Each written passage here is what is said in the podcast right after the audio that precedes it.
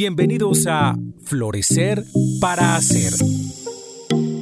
El podcast para líderes que hacen gestión con propósito. Un espacio con ideas e invitados que te ayudarán a balancear tu bienestar con tu productividad. Con ustedes, Tania Monroy y Ángela Peña.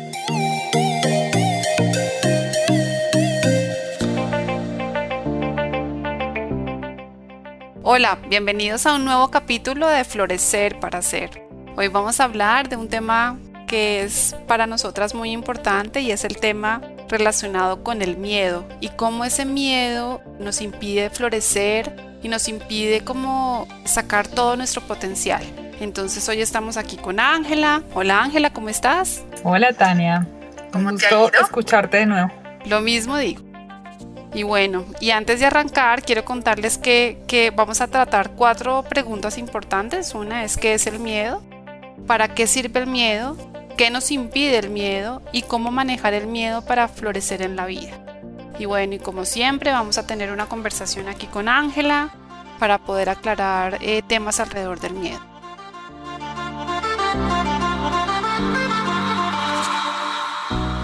Ángela, te pregunto, ¿qué es el miedo?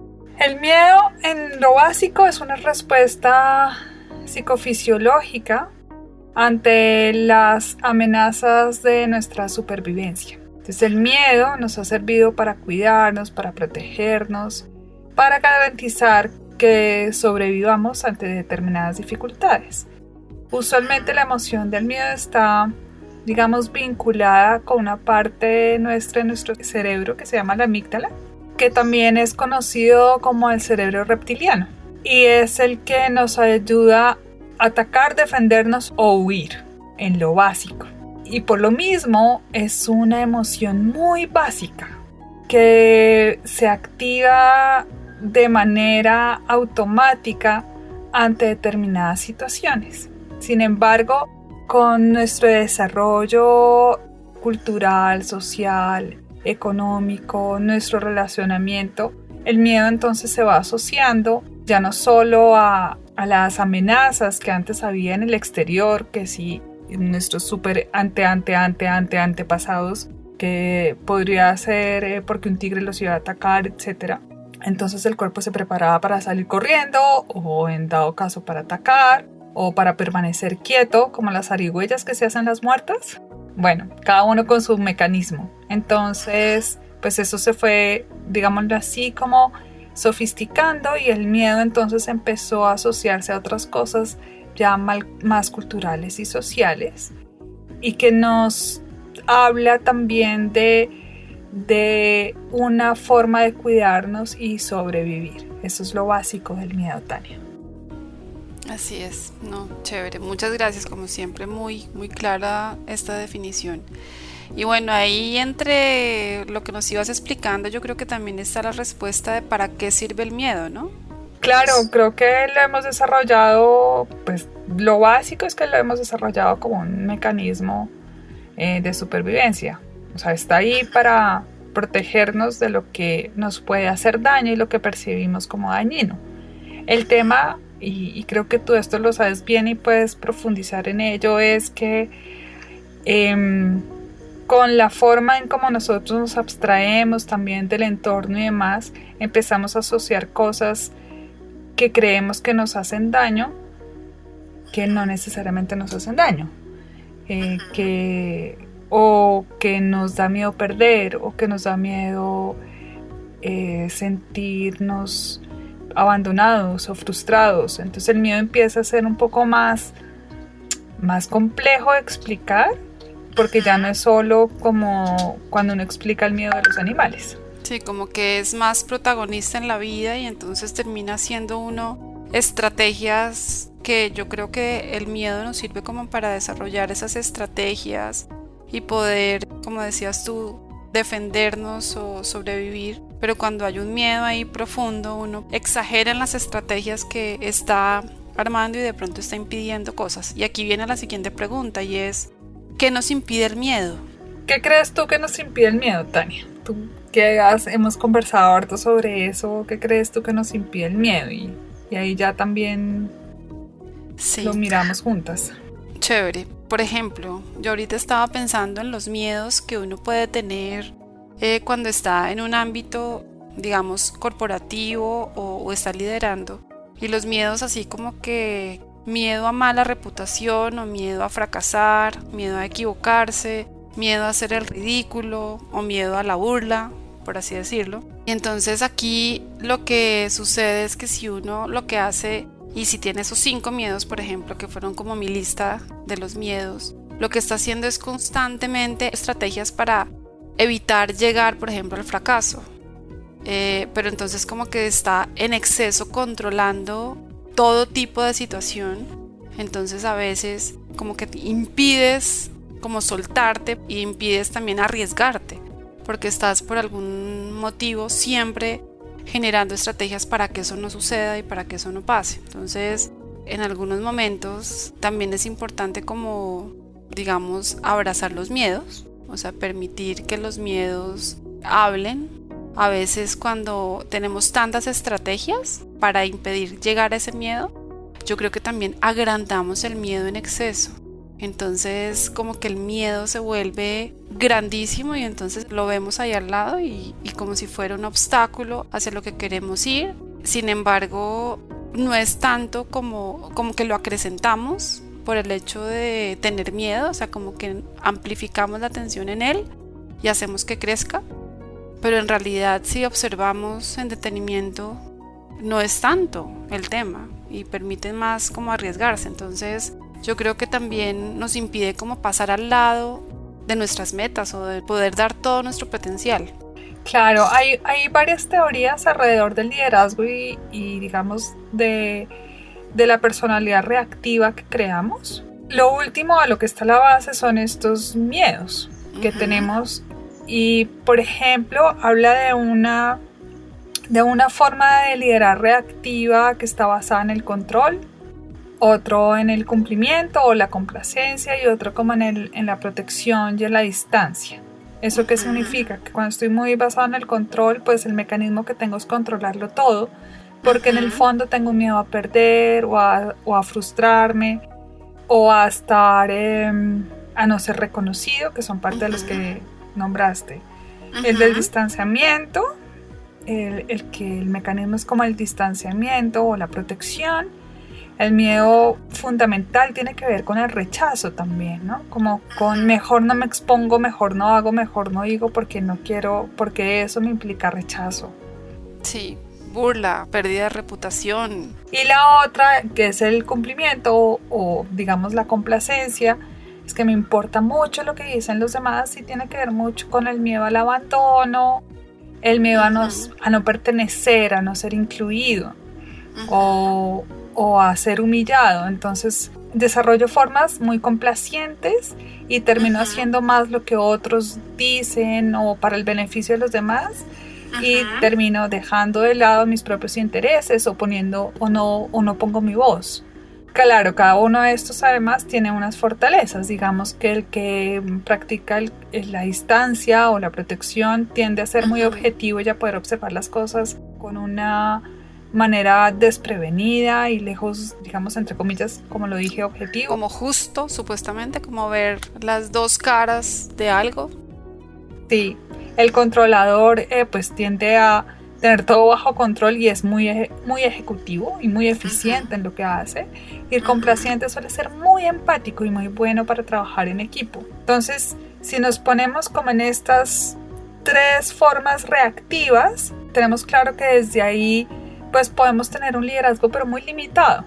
No vamos, no necesariamente inspiramos al otro, no necesariamente ayudamos a que crezca. Entonces necesitamos poder darnos cuenta de cuál es nuestro mecanismo de operación y qué miedo está detrás de eso para poder generar un liderazgo que realmente sea auténtico, sea inspirador y sea transformador en nuestro entorno. Y por tanto, como tú lo decías, lo que impide el, miedo también es ese desarrollo como líderes que podemos tener y por lo tanto una influencia más grande en nuestro entorno inmediato y en nuestro entorno más amplio. Así es. Sí, ahorita que estabas hablando, Me parece, y, y, con la siguiente pregunta que queremos compartir, y es cómo manejar el miedo para florecer en la vida y en el liderazgo. Yo creo que parte de lo que uno hace es como hacerse amigo del miedo y conocer sus miedos. O sea, lo que tú estabas explicando del liderazgo, digamos, reactivo, que puede caer en el controlador, el complaciente.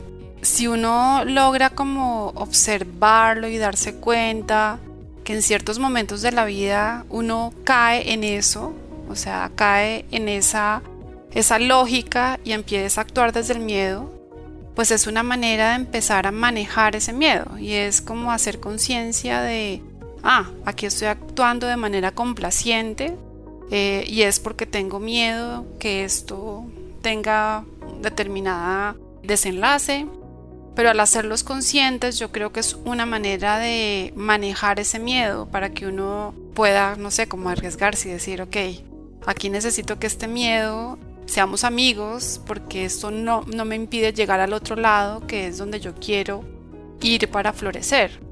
¿Tú qué opinas de esta parte o cómo manejar el miedo para florecer en la vida? Yo creo que mucho lo que dices, digamos, es súper pertinente.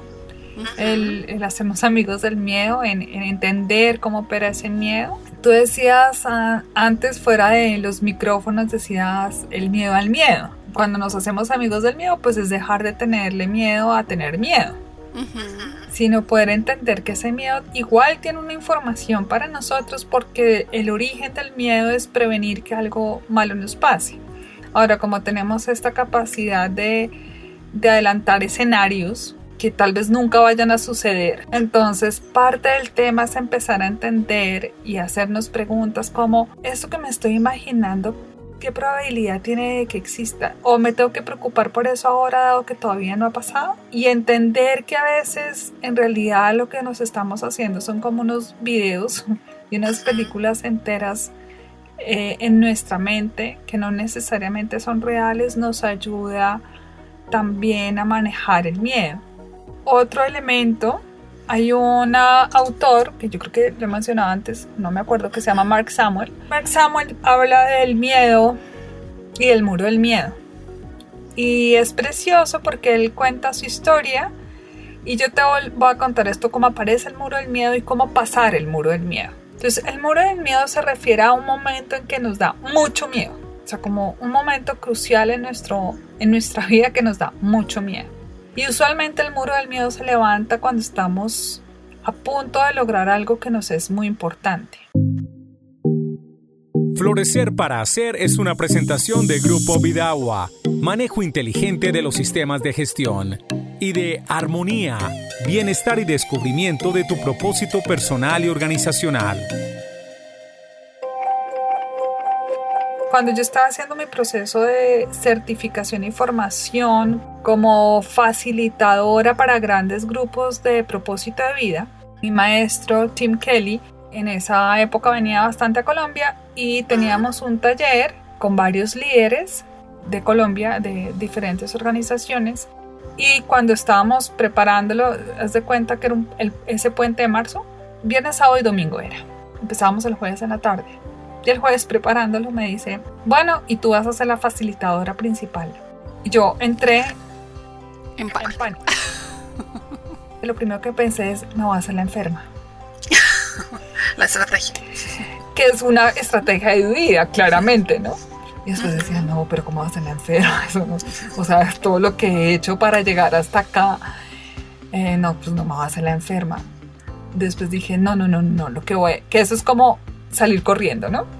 Sí. La otra que dije fue, lo otro que pensé, no dije, es no, decirle, no, Tim, hazlo tú y yo sigo en mi rol de cofacilitadora y, y pues si yo veo que puedo facilitar más, pues, eh, pues entro con más, como con más presencia en el proceso. Eh, que eso es volver a lo de antes. Tendemos a huir o a volver a lo de antes. Ajá. O la otra era... Eh, Paralizado. claro, exacto. Era como, bueno, yo si yo me quedo aquí quietica y no digo nada, pues, pues le va a tocar tomar la vaina y... Y hágale. Y hágale. Tampoco. O sea, como racionalmente era, no, ¿qué tengo que hacer? ¿Qué tengo que hacer? Y habían otros que estaban apoyando los grupitos pequeños que se hacían, otros coaches y amigos, coaches amigos. Entonces yo dije que esa es una de las estrategias, pedirles ayuda.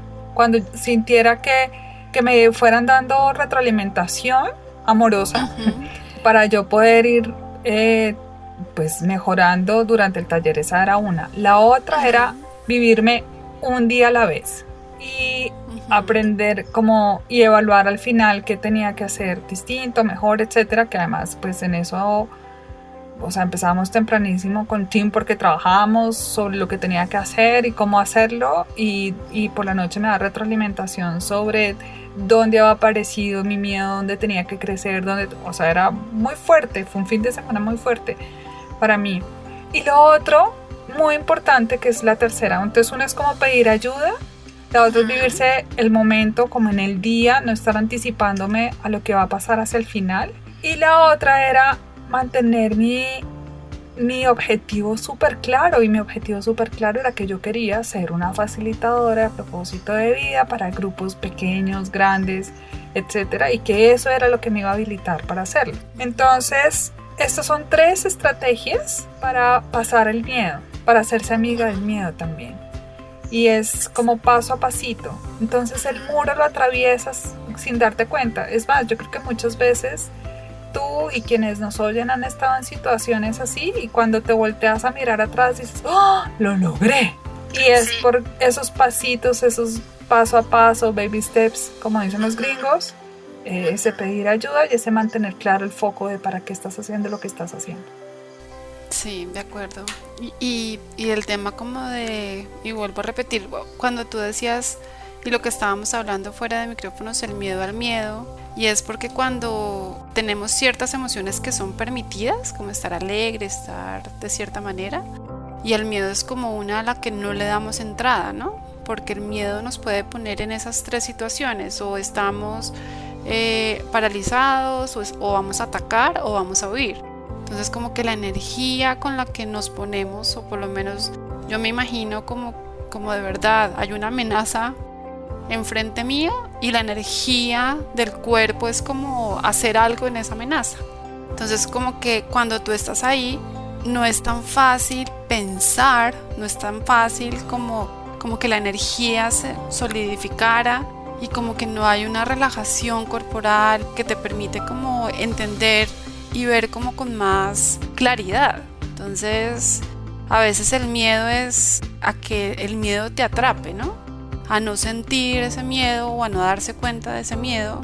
Y yo creo que también, pues lo, que tú estabas hablando del pasito a la vez, es también como, pues como, bueno, yo quiero ser esa, esa facilitadora de, de hasta grandes, grandes grupos, necesito pasar por esto. Y yo creo que sentiste miedo durante el tiempo, pero era como siempre viendo esa meta al otro lado y ya permitiéndote también sentir que en ciertos momentos pues eso, eso aparecía en tu cuerpo, pero bueno, yo voy para esto, o sea, como que la meta te clarificaba mucho, ¿no?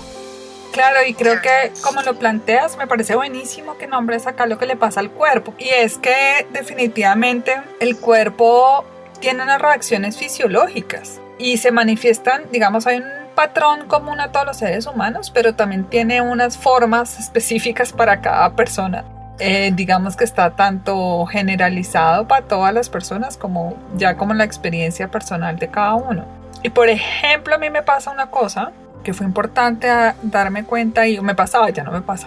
Y es que cuando yo no quiero hacer algo, cuando una parte mía que está reactiva por el miedo, habla pasito. Y entonces imagínate yo hablando pasito dictando un taller.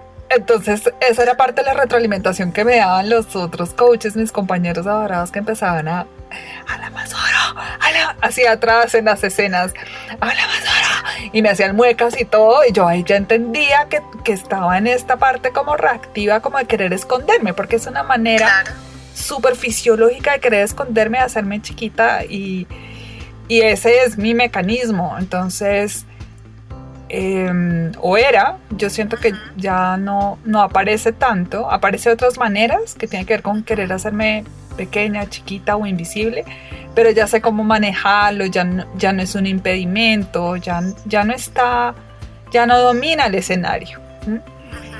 Y, y, creo que gran parte de la razón por la cual ya no está presente y no domina el escenario fue porque fui capaz de atravesarlo ahí con todo lo que eso me significó. Y si uno se da cuenta de las cosas que le pasan a uno en el cuerpo, pues es más fácil entender, ah, tengo miedo, estoy con miedo, me está pasando esto. Es un, el cuerpo nos da una información increíble. Sí, sí, por ejemplo, a mí hay un tema que, que, que me parece difícil y siempre, digamos que ha estado presente, el tema de hablar en público. Sin embargo, como que lo que ha sucedido para mí es como reconocer eh, cómo mi cuerpo empieza a um, actuar. Entonces ya sé que está pensando en algo, está sintiendo miedo, pero eso no me impide hablar o decir lo que tengo que decir. Simplemente es como reconocernos, hacernos amigos, tomarse un té con el miedo, pero que el miedo esté ahí al lado tuyo y no como enfrente tuyo, que es como el que te impide pasar al otro lado, sino está ahí, pero ya somos amigos, nos conocemos y seguimos avanzando. Bueno, súper chévere ese tema, Ángela. No sé qué quieras, si quieres, tienes alguna reflexión ya para finalizar nuestro podcast. Se me ocurre eh, como resumir algo de lo que hemos dicho. Uno, la importancia, la importancia de no tenerle miedo al miedo, creo que sería una de esas, la importancia de no tenerle miedo al miedo que para atravesar el miedo es importante hacerlo de a pasitos, con compasión, con, con amorcito con uno, con aceptación de ese miedo, amistándose con él. Tener una red de apoyo siempre es útil y mantener el para qué estoy haciendo lo que estoy haciendo o para qué voy a hacer lo que voy a hacer muy claro porque eso nos ayuda a atravesar el miedo. Y definitivamente, como lo dijiste al final, tener claro nuestro, nuestros indicadores en el cuerpo, lo que nos pasa en el cuerpo para poder entender cuándo estamos en miedo y por tanto cómo atravesarlo y hacerse amigo de él. Así es. Bueno, Ángela, como siempre, un placer conversar contigo. Lo mismo digo. Entonces nos vemos en nuestro próximo podcast.